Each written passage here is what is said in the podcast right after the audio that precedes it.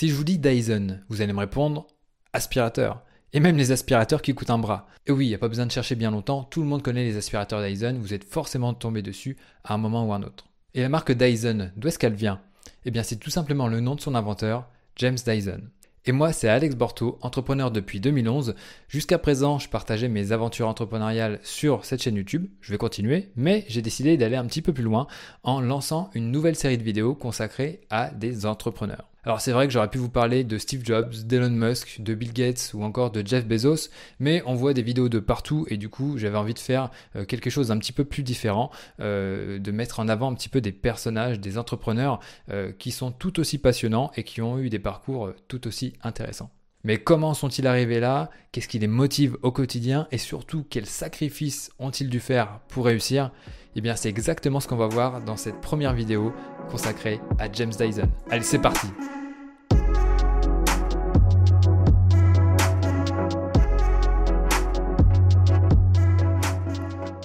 James Dyson est né le 2 mai 1947 dans une famille d'enseignants à Cromer, dans un petit village à l'est du Royaume-Uni. Très tôt, il s'intéresse au design. Il rejoint une école d'art à Londres, le Royal College of Arts, et commence par de l'architecture. Pendant ses études d'art, il découvre Buckminster Fuller, le grand entrepreneur et inventeur américain célèbre pour son invention, le dôme géodésique. 300 000 dômes ont été construits à travers le monde en suivant la structure révolutionnaire de son inventeur comme le dôme du Palais des Sports à Paris par exemple. C'est une révélation pour le jeune Dyson. Il se dit alors Soudain, ce qui m'intéressait le plus, c'était ce que j'ai toujours trouvé incroyablement ennuyeux, à savoir l'ingénierie. Pris par la fièvre créative alors qu'il est encore étudiant, il conçoit le Sea Truck, un engin capable de débarquer sur n'importe quelle plage. Et à ce jour, ce véhicule a généré plus de 500 millions de dollars de chiffre d'affaires. C'est quelque chose.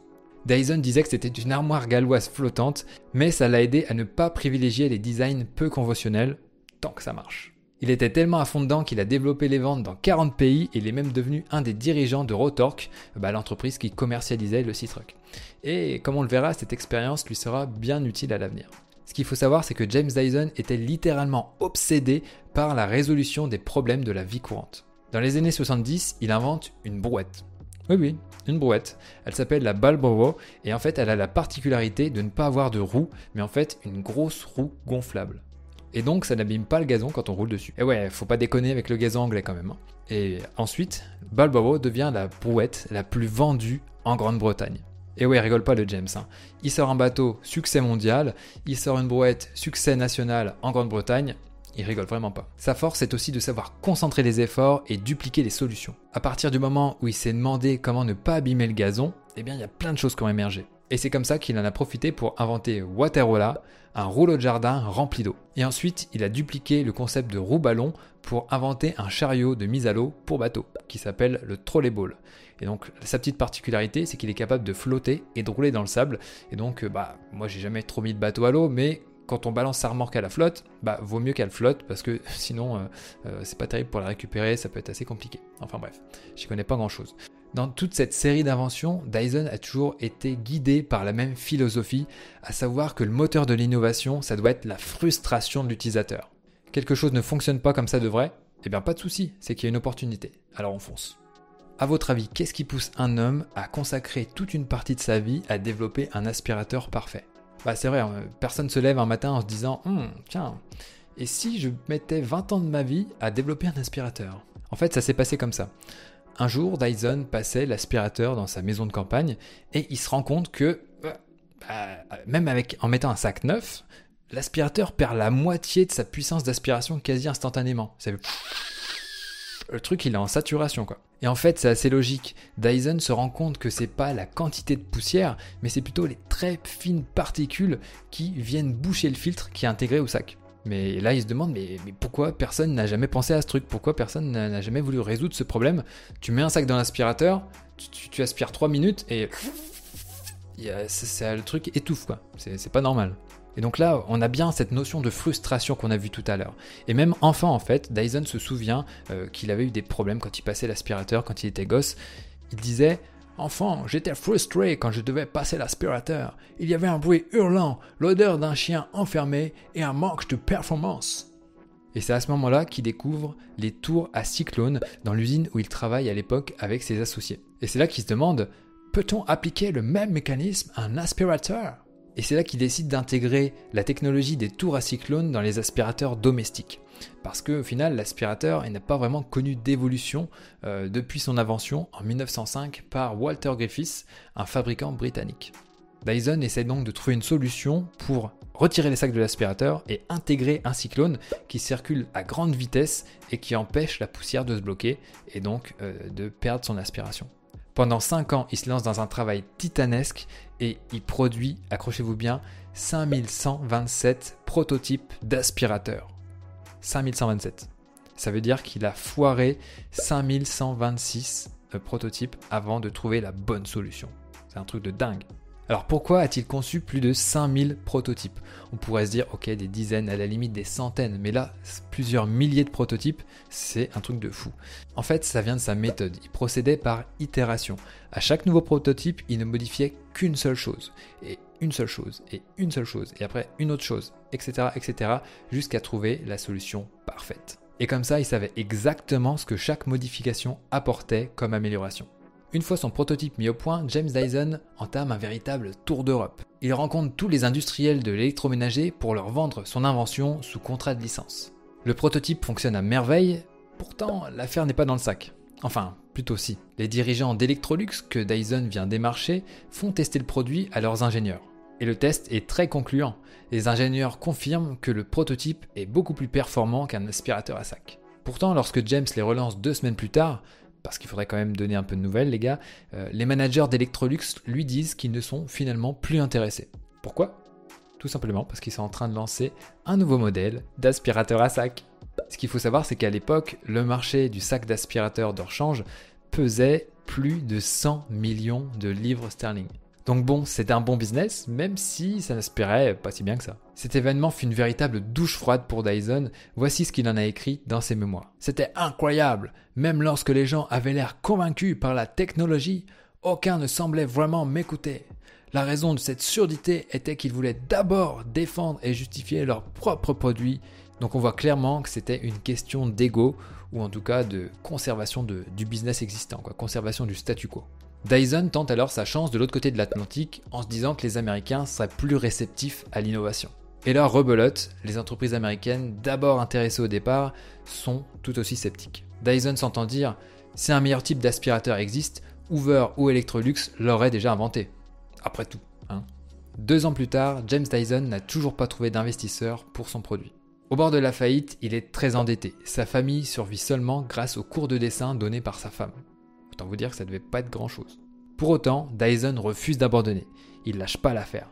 Un jour, par hasard, Dyson rencontre un distributeur japonais qui trouve son prototype curieux et qui le voit même comme un produit futuriste. C'est pas nouveau, les Japonais sont absolument fous de technologie et sont très réceptifs aux objets produits un petit peu décalés.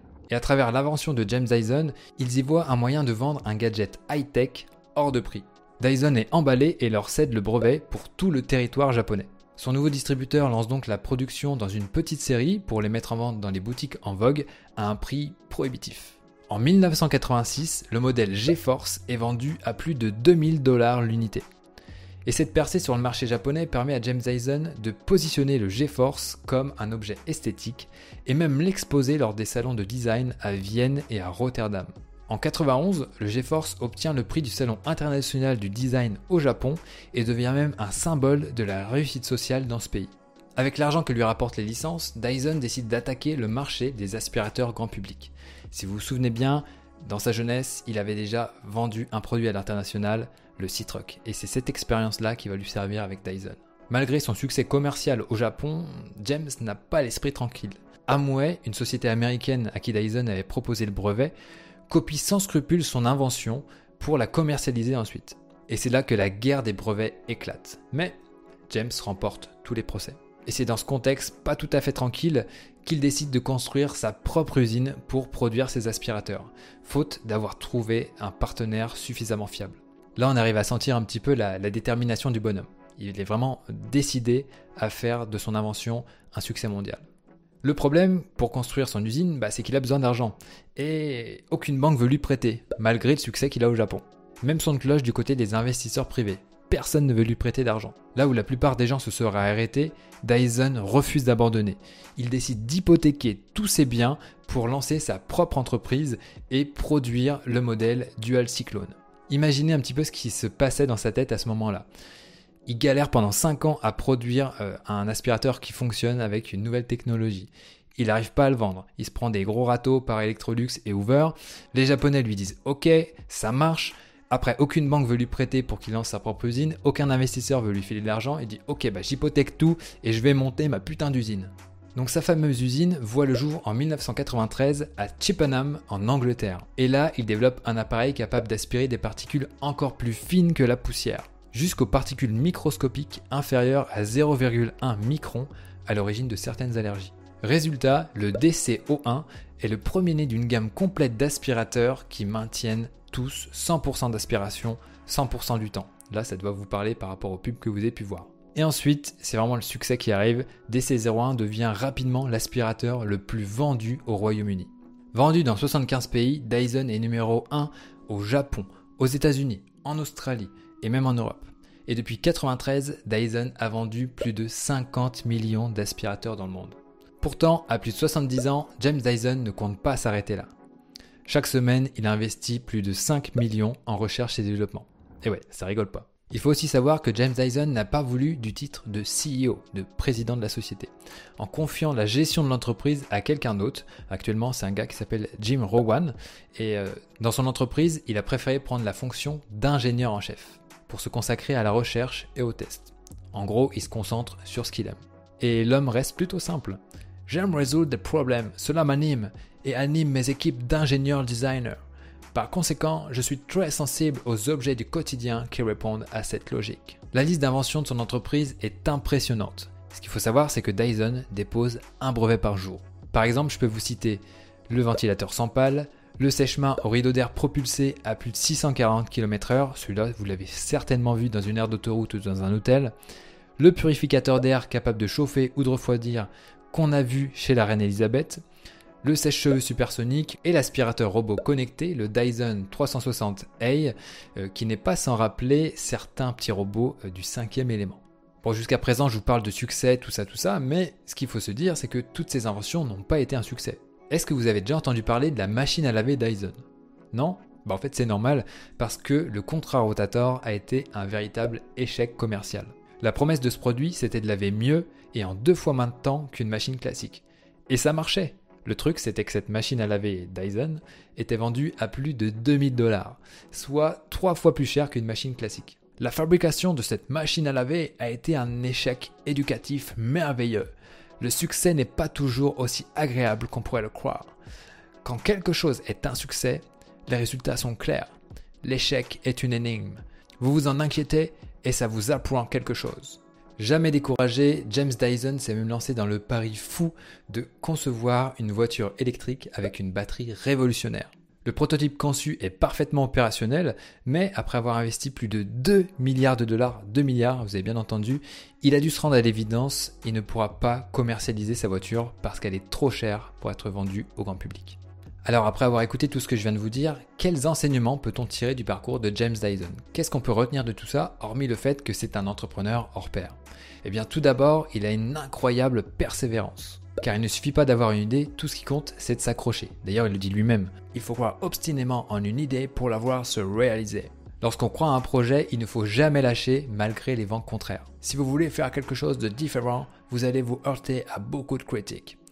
Cette citation me fait penser à un autre youtubeur euh, qui est Harry JMG et qui fait part du concept de résistance. Quand on lance un projet, on a toute une résistance, on a des choses qui se mettent en place contre nous parce qu'on est en train de, de, bah, de créer une nouvelle chose. D'ailleurs, Harry a pas mal été confronté à cette fameuse résistance avec le lancement de son dernier projet et c'est vrai que parfois ça peut souffler très très fort.